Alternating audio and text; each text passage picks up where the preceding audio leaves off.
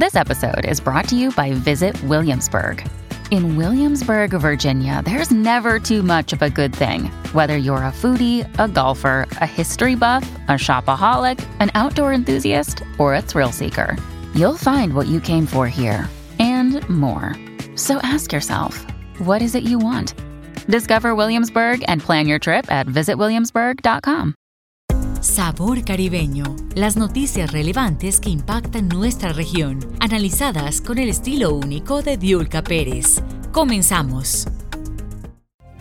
Aquí en Sabor Caribeño miramos hacia Nicaragua. ¿Qué está pasando en ese país? ¿Por qué la mayoría de los líderes opositores han terminado en las cárceles y ahora hay otra sentencia que impacta a esa sociedad, la sentencia de 13 años de prisión a Félix Maradiaga, líder de la oposición nicaragüense. Recibimos a Eliseo Núñez, analista político y abogado. Eliseo, gracias por estar con nosotros. Bienvenido a Americano. Gracias, Dirka, y un saludo a toda la audiencia de Americano. Eliseo, nos encantaría que nos pusiera en contexto y a toda nuestra audiencia de cómo termina Félix Madariaga con una sentencia de 13 años, pero además cómo terminan otros dirigentes con penas entre 9 y 13 años de prisión. Era eh, Félix junto a otros seis líderes eh, era, estaban disputando la candidatura presidencial. En Nicaragua no hay un proceso eh, de primaria como tal, pero sí eh, la oposición había conseguido tener un, unos acuerdos en que iba a permitir elegir un candidato único, es decir, no eran seis candidatos, siete candidatos presidenciales diferentes, eran siete candidatos de la oposición. Eh, lo que Ortega hizo fue capturar a todos ellos, la primera que capturó es a Cristiano Chamorro, luego a Félix Maradiaga, y después continuó con Juan Sebastián Chamorro la misma noche y así hasta completar a la altura de, mediados de junio eh, a todos los precandidatos o los aspirantes a la candidatura de la oposición. Eh, los acusa de traición a la patria. Eh, la negativa incluso que hace Ortega de, que estos son presos políticos se contradice con el mismo tipo penal, traición a la patria, es uno de los pocos delitos que son considerados delitos políticos adentro del sistema penal pero además de esto, no han tenido un juicio justo. Eh, Félix en, particular fue golpeado cuando lo capturaron. Eh, y además de esto, no ninguno de ellos ha tenido debidas garantías, no han podido eh, nombrar a sus abogados libremente. Los abogados fueron perseguidos. Los que ellos nombraron inicialmente tuvieron que cambiar de abogado varias veces. Las audiencias han sido en la madrugada sin que participen incluso los abogados de ellos, solo las audiencias finales. Y lo que vimos en la, última sentencia es una sentencia de un tribunal de apelaciones, es decir, eh, el, sistema de justicia sandinista eh, ya lo había condenado en primera instancia hace unos meses, en febrero, y ahora estaban ratificando esta condena, eh, una condena a todas luces injusta, no solamente porque no hay causas de fondo, sino porque no tuvo derecho a ninguna garantía procesal durante todo el tiempo que fue enjuiciado. Claro, ¿qué ha pasado? ¿Qué ha pasado en Nicaragua? ¿Qué ha hecho el gobierno de Daniel Ortega? ¿Ha eliminado todos los estamentos que garantizan un proceso judicial equilibrado? Este es un proceso más largo que, que el que hemos visto en los últimos años en Nicaragua ha llamado la atención de la comunidad internacional. Eh, Ortega, desde que perdió el poder, trasladó buena parte de los militares que se retiraron al sistema judicial y fue apoderándose del sistema judicial de manera sistemática durante aproximadamente 20 años y fue a través del sistema judicial que logró negociar con eh, sus adversarios a cambio de eh, que él los enjuiciara o no los enjuiciara pero no solamente eso, sino que además eh, mantuvo el partido a través del sistema judicial durante muchos años cuando ellos estaban en oposición. Las sentencias eran vendidas y, y, el producto de esta venta de sentencias, este tráfico de sentencias, alimentaba al partido sandinista.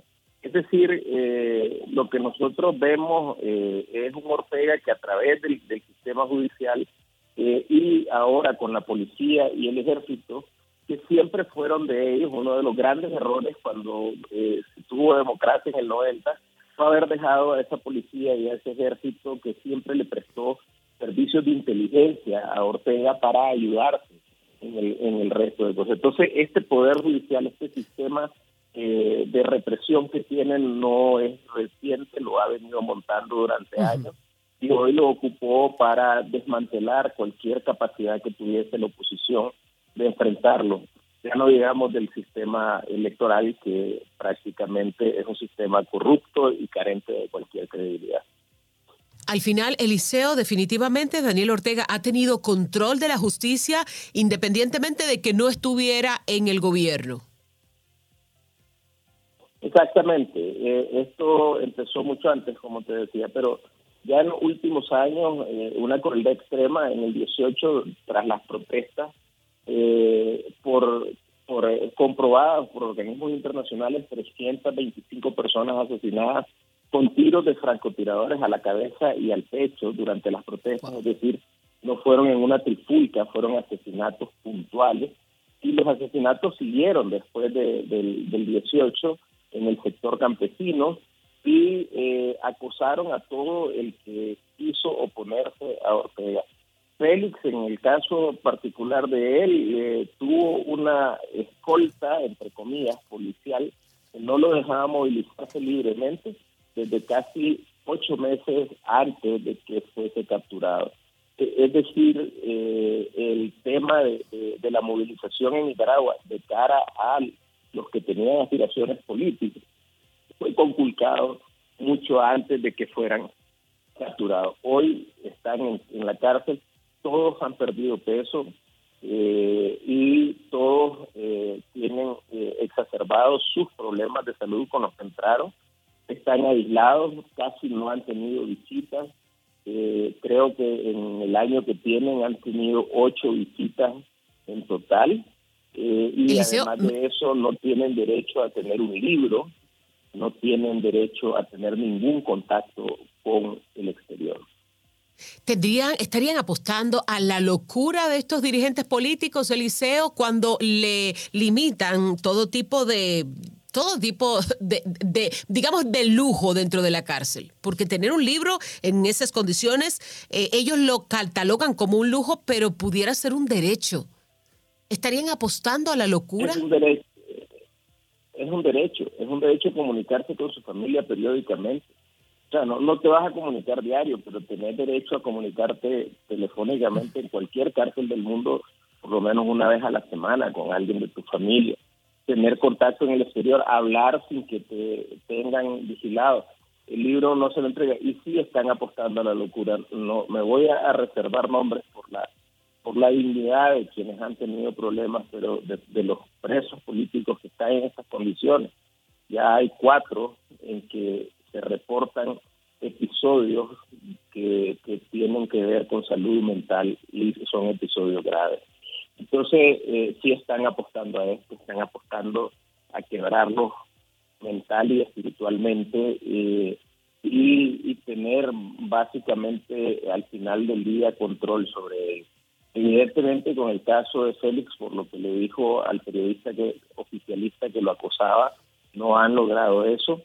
Sin embargo, eh, van, ellos van a seguir insistiendo en este aislamiento y hay gente, por ejemplo, como Tamara Ávila, que tiene una niña que tenía cuatro años cuando, eh, cuando la, capturaron, eh, en que le repiten constantemente que ella es la que abandonó a su hija, que ella es una mala madre por haber abandonado a su hija y meterse a política, y meterse a andar en contra de Ortega.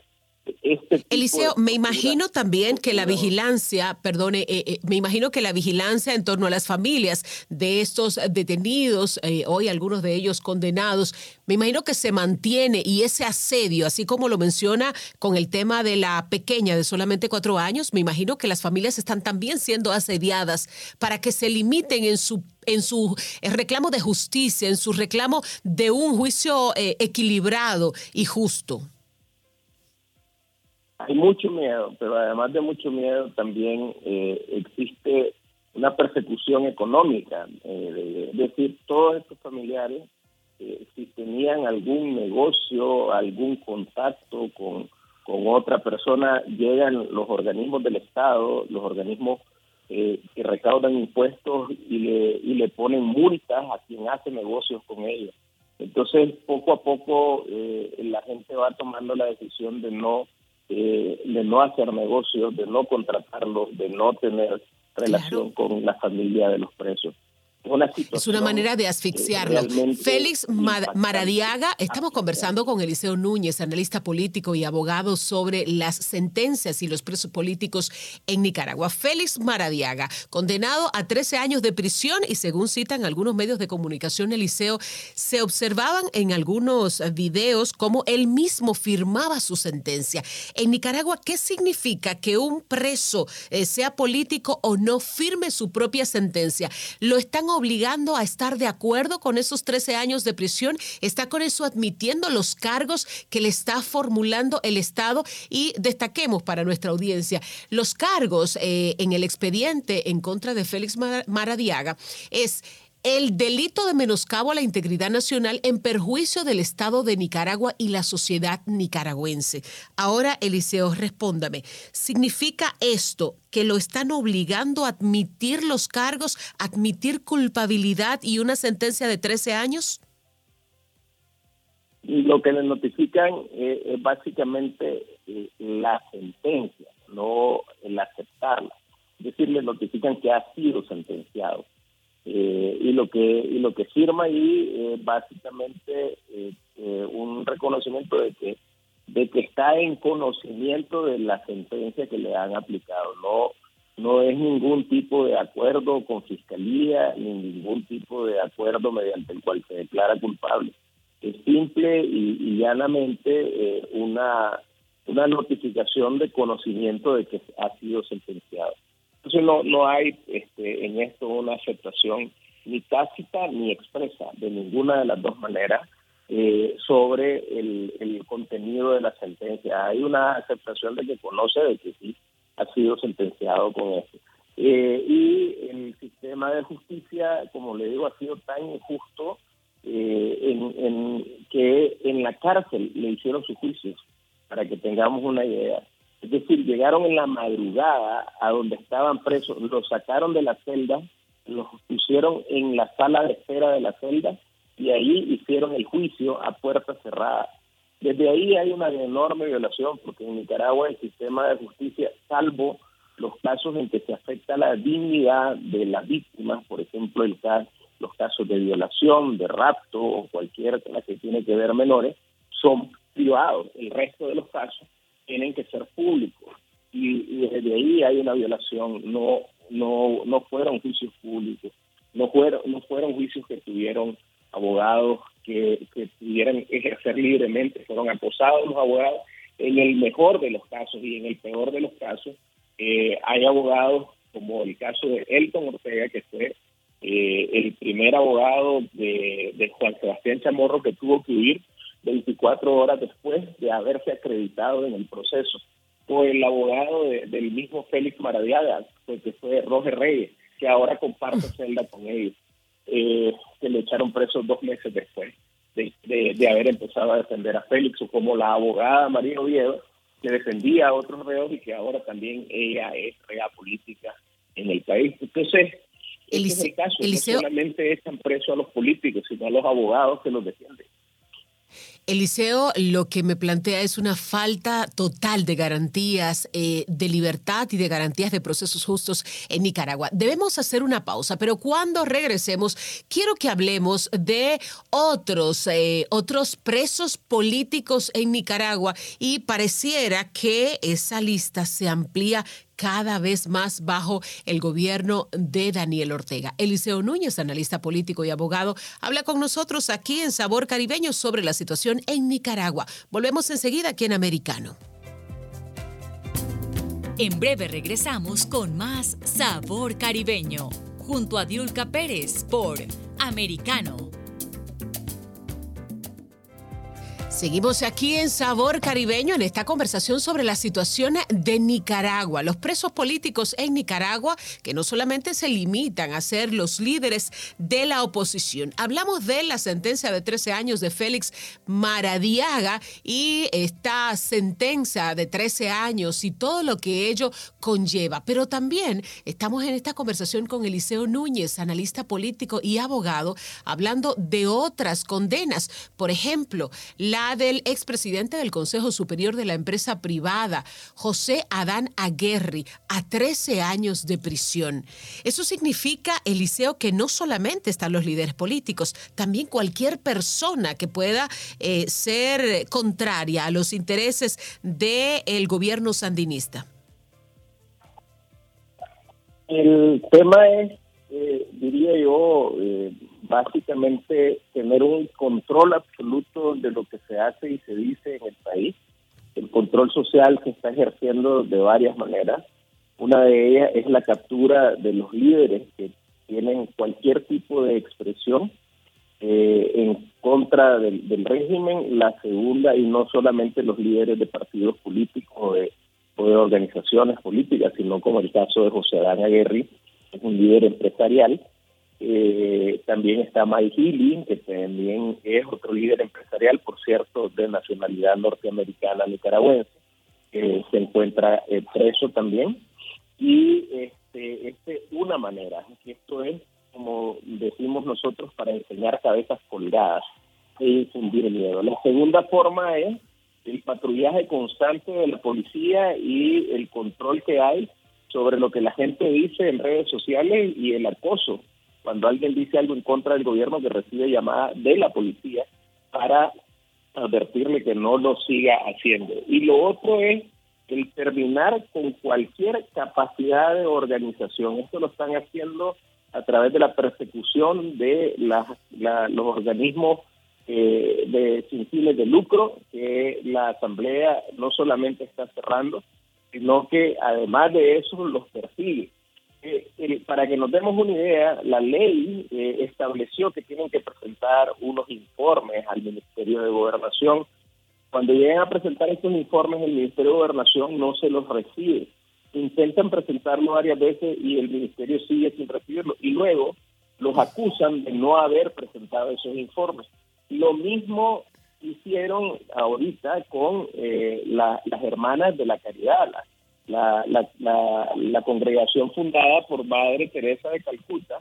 Ayer fue eh, impactante ver cómo la policía de migración las montó en un microbús a todas las hermanas de la caridad, eh, de, sacó de los centros donde prestaban atención a ancianos y prestaban atención a gente de valía y las puso en la frontera con Costa Rica deportándolas, expulsándolas del país tal cual fuesen delincuentes totalmente escoltadas como que si se tratase de alguien de alta peligrosidad, a las hermanas de la caridad. Ese es, el, ese, ese es un, un, un, hito eh, que, que, determina qué tan eh, absurda es la situación en Nicaragua cuando monjas que prestan servicio a los más vulnerables, a ancianos y enfermos, son consideradas un peligro para el Estado y las expulsan del país. Eso sucedió apenas el día de ayer por la mañana. Wow. Eliseo, hay algunos medios de comunicación, incluso eh, si ponemos eh, Félix eh, Maradiaga en la red, encontramos muchos artículos que hablan de, o tienen este título, condenan a 13 años de prisión al delincuente Félix Alejandro Maradiaga. ¿Qué significa eso? Que también el gobierno sandinista tiene una potencia mediática para vender sus, sus sentencias, para vender los titulares, para vender su información. Bueno, ellos tienen gente que está siendo asesorada por los rusos que han sido particularmente eficientes en este campo. Y es una cosa que, que, ha querido pasar desapercibido en este ministerio. Desde, desde, desde el año 2013 los rusos tienen una estación satelital en Nicaragua, tienen conexiones con Internet, tienen asesoría militar para Ortega. Desde el 2013 estamos hablando de que son nueve años atrás donde ya hay instalaciones. la, la relación viene desde mucho tiempo atrás. Entonces, los rusos hoy son básicamente los asesores de Ortega para colocar en redes sociales esta cantidad de información, saber cómo optimizar eh, palabras para poder colocarlas en, la, en, los motores de búsqueda. En los buscadores. lograr de que aparezcan repetitivamente esto y, definitivamente eso es algo que la oposición no tiene como herramienta. Actualmente la oposición está dispersa, eh, ya ha mejorado muchísimo el tema de la división, hay mucha más coordinación entre ellos, pero básicamente la oposición o está presa o está exiliada su dirigencia y las dirigencias locales que están adentro de Nicaragua son sometidas a un acoso permanente y diario eh, que no los deja respirar. Eliseo, eh, se nos acaba el tiempo, pero rapidito, no quisiera quedarme con esta pregunta.